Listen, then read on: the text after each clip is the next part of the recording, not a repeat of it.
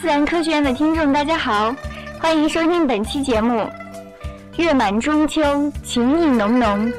今年自然科学院举办的中秋诗会得到了听众朋友的大力支持。本期节目，圆圆会挑选朋友们发来的诗歌穿插起来，带领大家的耳朵一起去诗歌的长河里游览一番。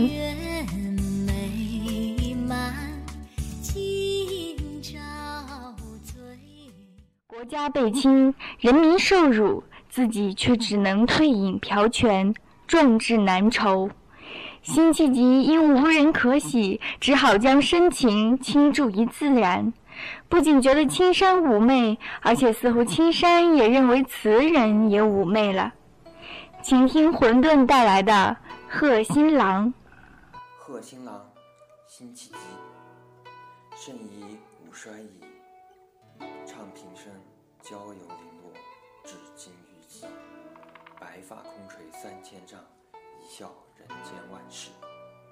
问何物，能令公喜？我见青山多妩媚，料青山见我应如是。情与貌略相似，一尊搔首东窗里，想渊明停云诗就此时风味。江左沈寒求名者，岂识浊辽庙里？回首叫云飞风起。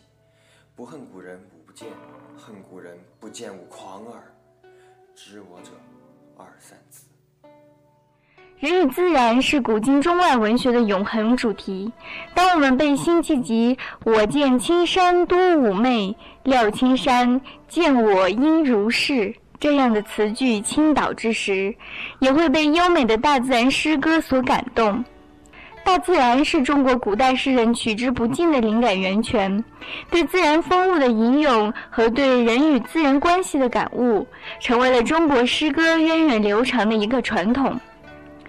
春风连接清明，正是一年中春光最堪留恋的季节。春已中分，新燕将至，闺中少女也放了假，呼子唤妹，门外游玩。棋子为大家带来《破阵子》。《破阵子》，晏殊。燕子来时新社，梨花落后清明。池上碧苔三四点。夜底黄鹂一两声，日长飞絮轻。巧笑东邻女伴，采桑径里逢迎。一怪昨宵春梦好，原是今朝斗草赢。笑从双脸生。好一首小清新的诗，好多诗人也喜欢在大自然的美景中找回内心的宁静。苏轼仕途不顺，但他善于将沉重的荣辱得失化为过眼云烟。请欣赏年轻的云为我们带来的《行香子》，在生意盎然、活泼清灵的景色中，融入着词人深沉的人生感慨。《行香子·秦观》：树绕春庄，水满陂塘，雨东风，豪兴徜徉。小园几许，收尽春光。有桃花红，李花白，汉花黄。远远围墙，隐隐茅堂。杨青徐，流水桥旁。偶然乘兴，步过东港。正莺儿啼，燕儿舞，蝶儿忙。中国古代的诗人能运用出色的语言，将自然描绘的如画一样生动完美。诗中有画，画中有诗，是中国传统艺术的一大特色。几乎每一首描写自然的诗词，都是一幅山水画、花鸟画和风俗画，让我们心旷神怡。苏轼曾经这样评价王维：“为摩诘之诗，诗中有画；观摩诘之画，画中有诗。”王维参禅悟理，学庄信道。精通诗、书、画、音乐等等，王维的诗歌常常有很强的画面感。请欣赏莹莹为我们带来的《山居秋暝》。秋雨初晴，傍晚时分，山村的旖旎风光尽收眼底。诗人寄情山水田园，对隐居生活怡然自得。它像一幅清新秀丽的山水画，又像一支恬静优美的抒情乐曲。来听听看吧。山居秋暝，王维。空山新雨后，天气晚来秋。明月松间照，清泉石上流。竹喧归浣女，莲动下渔舟。随意春芳歇，王孙自可留。陆游晚年在家乡闲居，感到生活中乐事不多，光阴空逝。在初夏的一天，他走出南郊，在桥畔村头遇到了挑着莼菜的老农。粗瓷碟子里装着的豌豆和园子里翻飞的蝴蝶，江南水乡的风景画尽收眼底。请听美丽新世界带来的。初夏行平水道中，初夏行平水道中，陆游。老去人间若是稀，一年容易度春归。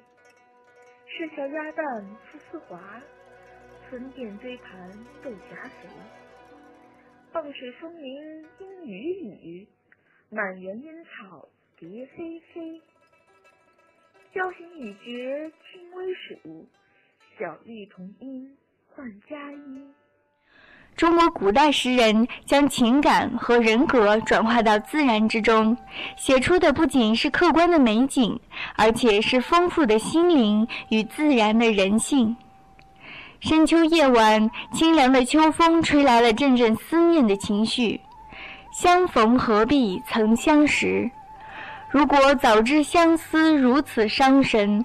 当初又何必相遇、相知、相识、相恋呢？请欣赏刘大哥带来的《秋风清》中的一段：秋风清，秋月明，落月聚寒散，寒鸦栖复惊。相思相见知何日？此时此夜难为情。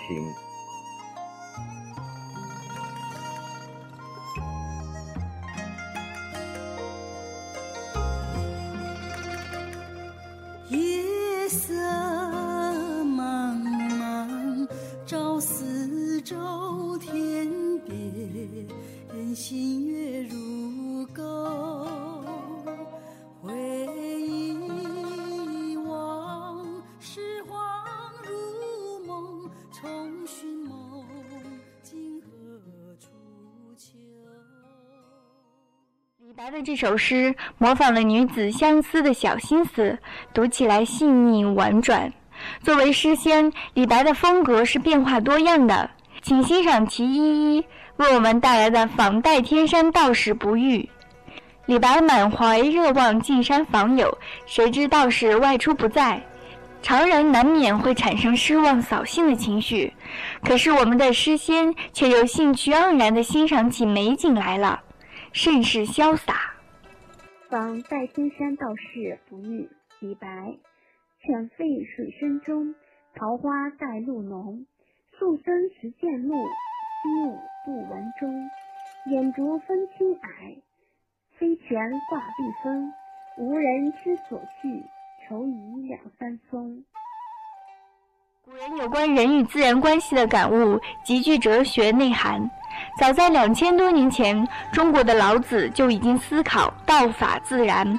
从哲学的角度看，自然不仅指非人为的天然的宇宙万物及其运动过程，也指思辨意义上的宇宙本体和事物的本质与本性。在中国文化中，人与自然的和谐也称作天人合一。和谐美丽的生态和身心都是天人合一的状态。要说哪位诗人的生活状态最接近天人合一呢？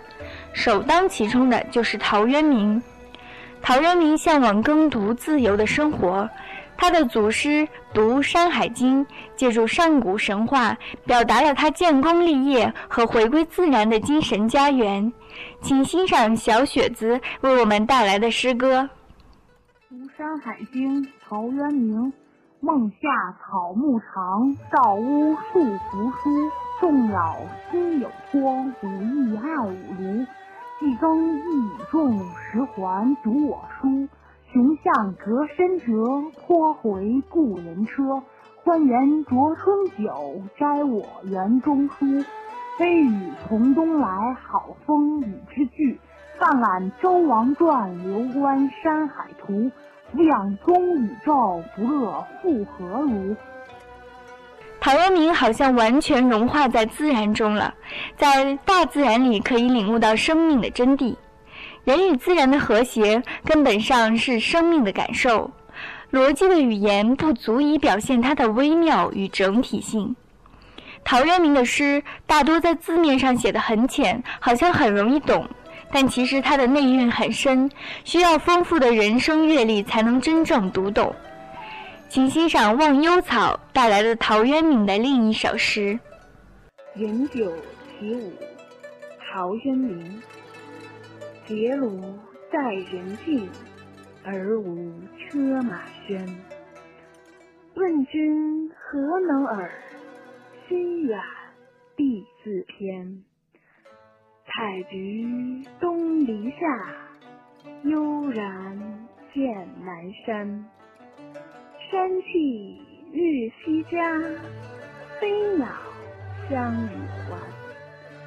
此中有真意，欲辨已忘言。自然是造物主，是我们的由来和归属。既带有原始的意味，也带有终极的意味。也就是说，真正的欣赏自然的过程，不是以欣赏者为中心的，而是以自然为中心的。人类欣赏自然的过程，就是皈依自然的过程。请欣赏微风为我们带来的《春江花月夜》中的一段。诗人张若虚将传统的题材注入了新的含义。凭借对春江花月夜的描绘，尽情赞叹大自然的奇丽景色，把对游子思妇的同情心扩大开来，和对宇宙奥妙的探索结合起来，汇成一种情景理水乳交融的优美意境。春江花月夜，张若虚。春江潮水迎海平，海上明月共潮生。滟滟随波千万里，何处春江无月明？江流宛转闹芳甸，月照花林皆似霰。空中流霜不觉飞，天上白沙看不见。江天一色无纤尘，皎皎空中孤月人。江畔何人初见月？江月何年初造人？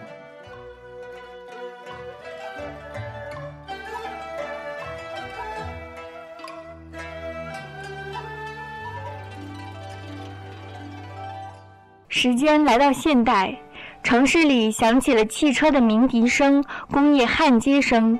从小生活在这样的环境中，可能都不会明白乡村的竹篱边会响起犬吠鸡鸣，这正是乡村里的音籁。请欣赏川川为我们带来的朗诵。乡村里的音籁，徐志摩。小舟在垂柳荫间缓慢，一阵阵初秋的凉风，吹生了水面的音容，吹来两岸乡村里的音籁。我独自凭着船窗闲憩，静看着一河的波幻，静听着远近的音籁，又一度与同龄人的情景默契。这是心碎的稚儿的呼唤，田场上工作纷纭，竹篱边犬吠鸡鸣，伴着无端的悲感与凄婉。白云在蓝天里飞行，我欲把恼人的年岁。我欲把恼人的情爱托付于无涯的空灵，消泯。乡村里的依赖是纯净的礼物，乡村里的果实也是天然的馈赠。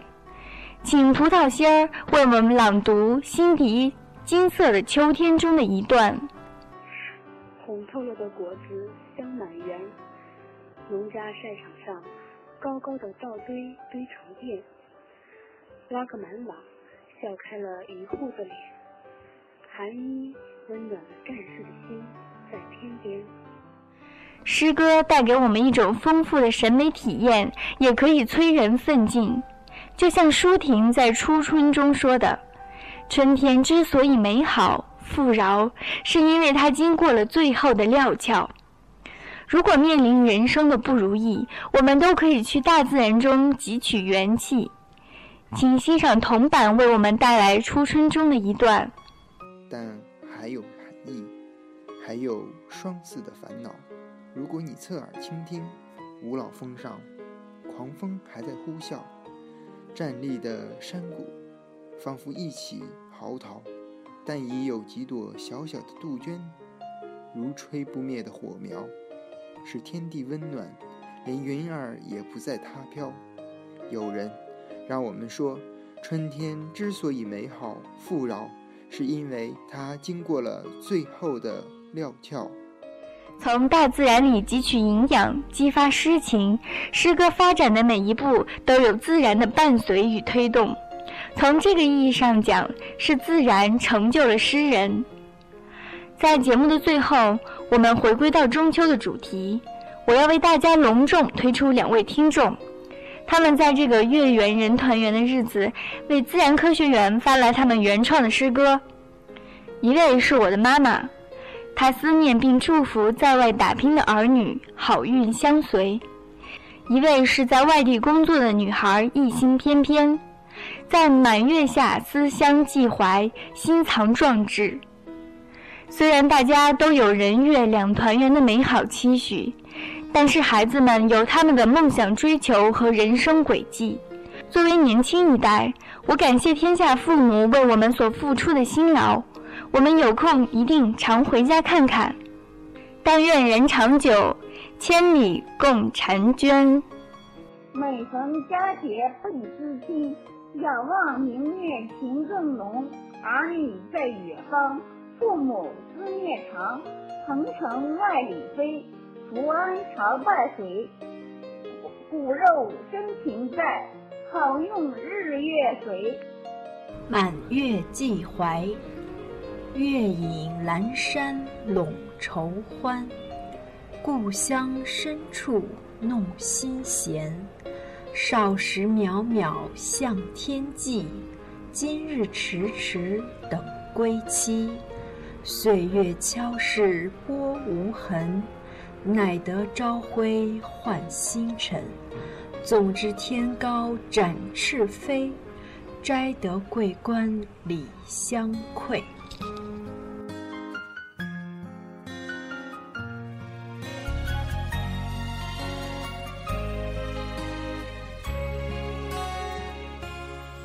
多少次天刚蒙蒙亮，炊烟就飘来妈妈的饭香。多少次我已入梦乡，烛光下妈妈还在为我缝补衣裳。多少次。跌倒在路上，悲伤说：“爸爸给我力量。”多少次远走在他乡，电话中爸爸的牵挂随我到远方。感恩爸妈。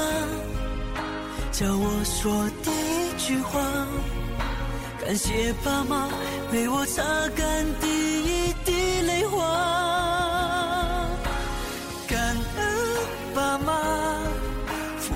迈出人生第一步，感谢爸妈谆谆教诲我一铭记下。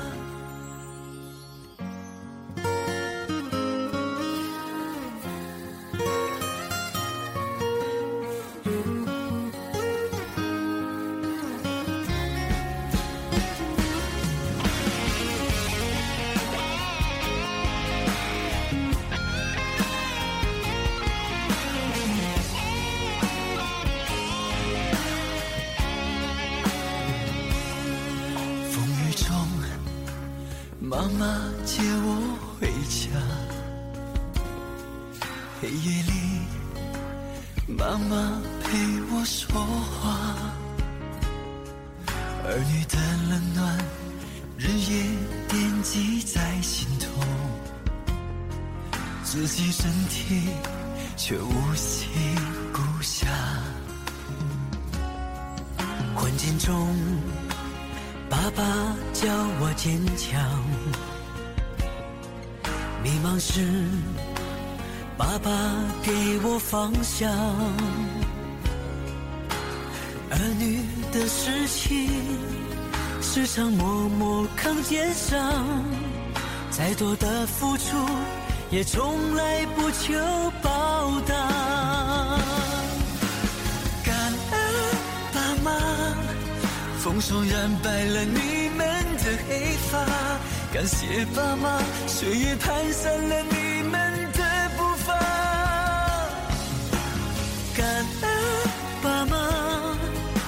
我一定常回家。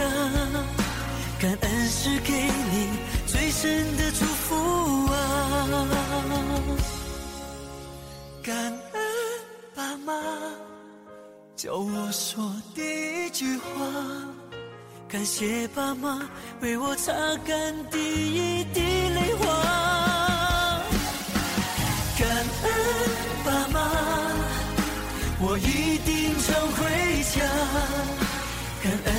给你最深的祝福啊！感谢爸妈，